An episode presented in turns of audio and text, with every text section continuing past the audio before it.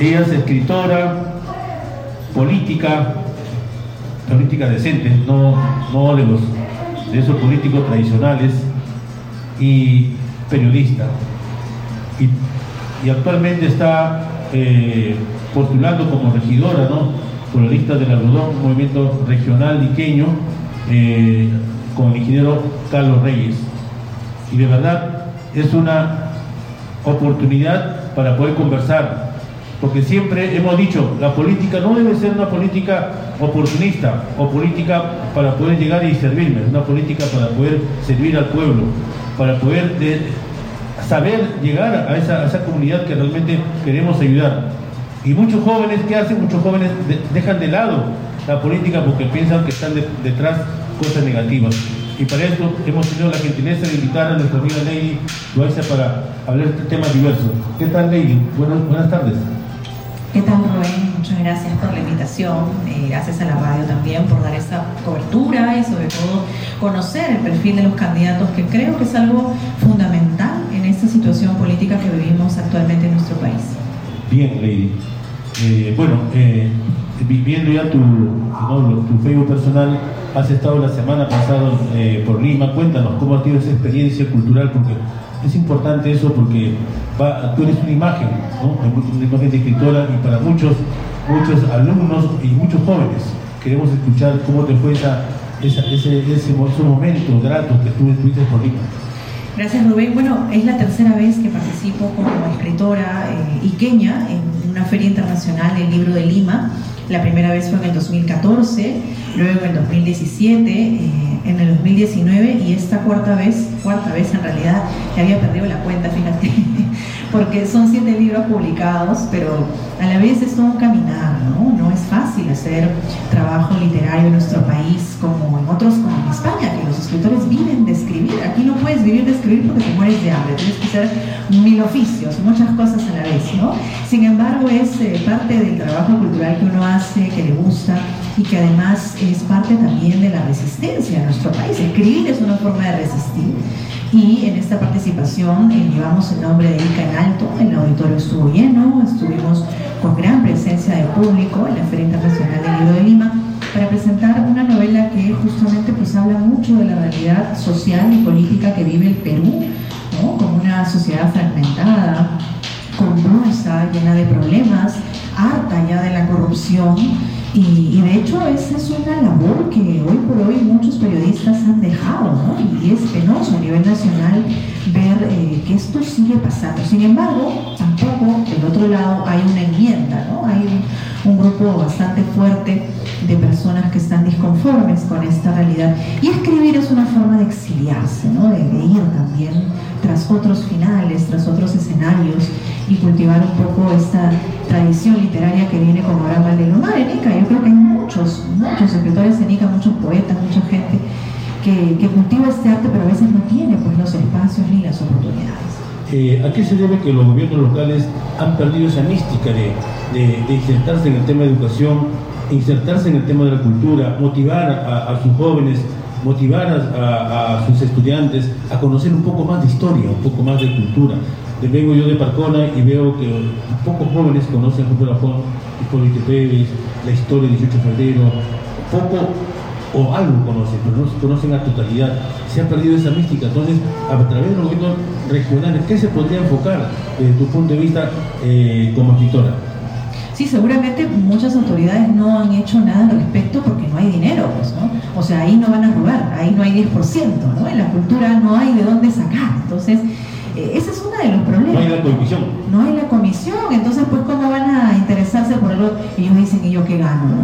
Definitivamente, ¿qué ganan? Pues ganarían mucho, ganarían el respeto de la población, ganarían una ciudad más informada, más analítica, más culta, pero eso tampoco les conviene, porque obviamente a quién vas a engañar si la sociedad está más informada, más culta, más analítica, ya es difícil llevarlos como borreos a que voten por tal o cual. Entonces a ningún político, entre comillas, me conviene. Por eso cuando tú decías política yo sentía como que cierta cosa, ¿no? Porque ya el tema político está tan mellado eh, que a uno a veces eh, y a la gente mismo le causa repulsión. Por eso hay que cambiar la política, ¿no? Y cambiar también esa concepción de personas que queremos entrar para hacer algo distinto, para hacer algo diferente, ¿no? Para sembrar eh, esas semillas que necesita ICA de tener un poco más espacios para la cultura, para el arte, el trabajo con la educación, que es además tan importante. ¿Cómo es posible que hoy en día estemos penúltimos ¿no? en lo que es comprensión lectora? Entonces hay muchas cosas que hacer y yo creo que desde el municipio se puede hacer muchísimo. Ya lo hacen varias municipalidades, caso de Trujillo, de Equipa, justo, pero ICA se está quedando. No hay políticas culturales públicas para estos temas. Cuando dices cambiar, cambiar la política, es cambiar la mentalidad de los jóvenes. Y un 80% de jóvenes eh, no se quieren insertar en política. La política lo ven negativo, la política lo ven corrupción, la política lo ven negatividad. ¿Qué hacer para que, esa juventud, esa nueva jornada, eh, pueda cambiar la mentalidad? Porque ya nosotros, la persona ya después de los 30, 40, 50, ya están quizás esperando lo que venga, ¿no? En cambio los jóvenes, ¿qué hacen ahí? Sí, de hecho, no solamente los jóvenes, Rubén, toda la gente está asqueada de lo que es la política, ¿no? Y yo misma, a nivel nacional, ya no sé eh, qué hacer para no mirar por todos lados, porque salen las redes, salen noticias. De hecho, no tengo televisión en mi cuarto por salud mental, porque definitivamente hay muchas cosas terribles que suceden en la política. Y yo creo que una forma es involucrarse, ¿no? Lo que pasa es que el 70% de la población no quiere militar, no quiere pertenecer a ningún partido. Entonces, eh, ¿Qué hacer desde ese punto de vista? Yo creo que hay que formar nuevos líderes, formar nuevos líderes, nuevas personas que tengan una visión de cambio y que recompongan esta situación delirante en la que ha caído la clase política a nivel nacional, en nuestra propia localidad. Acaba de salir un estudio del Centro Libre donde dice que 287 eh, casos de corrupción en gobernadores del país, ICA tiene 30, o sea, estamos también en el ranking. Entonces, qué vergüenza, ¿no? Yo creo que eso debe hacernos cambiar la posición como ciudadano, de involucrarnos y optar por el cambio de que necesita. ¿Qué opinión te merece el domingo pasado? El domingo pasado tuvimos la presentación del mando de, en Colombia, ¿no? de Gustavo Petro, eh, un nuevo cambio en la figura presidencial en Colombia eh, ¿qué opinión te merece cuando él anuncia una sociedad de cambio, una sociedad del conocimiento? Sociedad del conocimiento, una sociedad donde involucra lo que nosotros estamos pensando en este momento, involucra en invertir en educación, invertir en el conocimiento. Eso, ¿qué, opinión te merece eso? Porque eso es lo que ha saltado a nivel internacional, porque estamos bajos en temas culturales, en temas de preparación, de industrias y muchas cosas más. ¿Qué opinión te merece eso? Mira, justamente con Carlos Reyes, que es el candidato alcalde con el que vamos en la lista de regidores, eh, yo lo veía él como una persona distinta porque era una de las pocas capacitación a la gente. Capacitación, un término ajeno a cualquier política cultural municipal actualmente. ¿no? ¿Quién quiere capacitar? Prácticamente nadie, todos quieren engañar, eh, aprovecharse. ¿no? Y yo creo que el conocimiento es la fuente del cambio. La filosofía se ha dejado en los colegios y es una terrible eh, situación que vive nuestra currícula educativa, porque eso también limita que la gente empiece a preguntarse cosas, ¿no? Para hacer más cosas uno necesita preguntarse cosas y además necesita también empezar a entender que el conocimiento es una herramienta potencial para acceder a un trabajo. Hoy en día, en una entrevista, en un, puesto laboral, ¿qué es lo que prima más, eh, Rubén? No necesariamente es tener un montón de títulos, sino también desenvolverse bien. Y para desenvolverse bien hay que conocer, hay que tener cultura general, hay que saber muchos aspectos de la vida y el conocimiento está pues no solamente en la calle, sino también en los libros. No solamente es la aptitud, sino es la actitud, o sea, cómo, cómo, se, cómo se acciona ese ciudadano, ese profesional.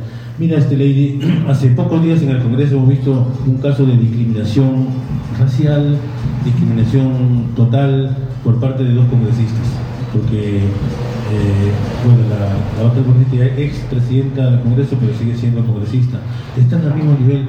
Eh, al jalar los brazos, está haciendo un acto despectivo, un acto, al margen de que sea, dice no llegaron los golpes, pero no hay que llegar a eso. El solo hecho de una mirada, un gesto y un, jalón de brazos significa, significa una discriminación. Eh, tú con, en tu condición de mujer y una futura regidora provincial, se va a ver similar caso, ¿qué harías? ¿Qué harías o qué opinión te merece? Mira, yo creo que una autoridad, por sobre todas las cosas, no debe perder la calma, la cordura, ni tampoco la humildad. Lo, que de hecho le falta a, la expresidenta del Congreso es eso, a toda luz, ¿no? Es una persona prepotente, que tiene incluso le han puesto una chapa, ¿no? Malcricarme, yo creo que bien ganado porque de hecho tiene eh, todas las condiciones de ser una persona despectiva y eso es algo que le hace mucho daño a nuestro país, que lejos de unir divide, ¿no? Todos tenemos de todas las razas y todos tenemos que empezar a respetarnos, ¿no? respetar los espacios, respetar además a la condición eh, la opinión que tiene una persona distinta a uno. Y eso también es ser eh, tolerante, ¿no? Algo que le falta también a nuestro país bastante, Rubén, es la salud mental. muchos no lo reconocen, a veces dicen, no, yo no estoy loco, pero en realidad, imagínate por los niveles de estrés que hemos pasado con la pandemia, todos necesitamos también de alguna manera empezar a tratar estos aspectos que no solamente eh, nos van a hacer ver como una persona un poco más eh, permisible, tolerante, sino también más humana, más cercana al servicio, que es además la prioridad de un político, de una autoridad, el servicio. Nosotros vamos para servir, no vamos para servirnos, ni tampoco para figurar o buscar protagonismo o buscar la foto, los aplausos. Es cierto, a veces es necesario pues mostrar, comunicar, pero no por eso vamos a perder la humildad, esa cercanía que tenemos que tener gente, de contestar eh, de manera educada y por supuesto dialogar, que es algo que también genera muchos conflictos sociales gratuitos a veces. Ley, háblanos de ti, háblanos de, tus, de tus memorias, de, tu, de tus, eh, como tu condición de escritora, de este, después de los muertos, y por ahí viste también escena libre, eh, bueno, son material literario importante. Háblanos en forma resumida, háblanos un poco de eso para poder tener que la ciudadanía sepa de ella. Sí, mira, bueno, te cuento un poco, ¿no? Eh, yo soy escritora desde muy chica, del colegio, yo estudié aquí en Ica, el Colegio San Vicente, y el colegio siempre nos inculcaba mucho el tema de la lectura, empezamos haciendo concursos de poesía, de declamación, y también empezando a leer a muchos escritores, ¿no? El caso de Valdelomar, por ejemplo, ¿no? que fue un escritor que me impactó muchísimo por su calidad de relato, de cuento. Hay un cuento que es muy bonito, Los ojos de Judas, se lo recomiendo, es más allá del Caballero Carmelo, que es el tradicional, o Tristitia, que es un poema también célebre, y Los ojos de Judas es un cuento maravilloso. Y muchas de las cosas que, que se inculcan a veces de uno de chico le quedan como imagen. ¿no? Mi padre solía viajar mucho y en lugar de traerme juguetes me traía libros. Entonces esa es una de las cosas que también a uno le van formando como ciudadano. Luego pues estudié periodismo, ejercido en varios medios de comunicación de aquí de ICA, hice una maestría con la Universidad de Barcelona en comunicación y ya laboro más de 10 años en gestión pública en lo que es eh, la Autoridad Nacional del Agua, pero nunca he dejado de escribir, y sobre todo mi primera novela, que fue el sexto libro, trató de un conflicto social en torno a Cabelica e Ica con el tema del agua, se llamó Cuerpo de Agua. Y muchas de estas entrevistas que tuve en medios como La República, Trome, Comercio, basaban también en sus preguntas relacionadas a, si estos conflictos continúan, y de hecho que continúan. Muchos de los personajes que aboco en mis novelas son reales, ¿no? Ahora con Después los Muertos, lo vas a leer, hay eh, actos muy crueles que suceden, ¿no? El caso de un feminicidio, el caso de la violencia de género, está también presente la corrupción, ¿no? Un caso emblemático, Anica, por un ex alcalde que tuvo muchísimos juicios si bien es cierto, esos personajes de la ficción pues están basados en hechos reales que como periodista de investigación me tocó ver. Yo tengo un cuarto en mi casa lleno de expedientes fiscales, ¿no? incluso me pasaba horas conversando con los fiscales y no sabes la cantidad de cosas que me decían, muchos con impotencia porque veían que sus otros compañeros o los jueces ¿no? eran comprados y ellos no podían hacer nada porque los votaban y no les dejaban tampoco investigar. Entonces, eran cosas que a uno se le quedaban como imágenes para luego eh, escribirlas y yo tenía que escribirlas porque es una manera también de dar Estupenda experiencia, Lady. Eso nos, nos, llena de satisfacción para sabemos que una hija pequeña no está en el tema, en el tema este, cultural. Mira, eh, me quedo con eso que dijiste, eh, por un regalo me, dieron, me libros. Es importante eso enfocar. Bueno, estamos terminando la primera media hora, este Lady queremos eh, ya que te centres como, como regidora en tu condición, qué propuestas tienes para ICA, eh, tienes algunas ordenanzas municipales en, mente para poder ayudar a su propuesta de Carlos Reyes. Sí, claro, fíjate, nuestra gestión eh, como gestores culturales, te hablo de la asociación que dirijo como presidenta hace ya cinco años, Conde de Lemos, organizamos lo que fue la primera Feria Internacional del Libro de Ica y hace poco la quinta Feria Internacional en la Plaza de Armas.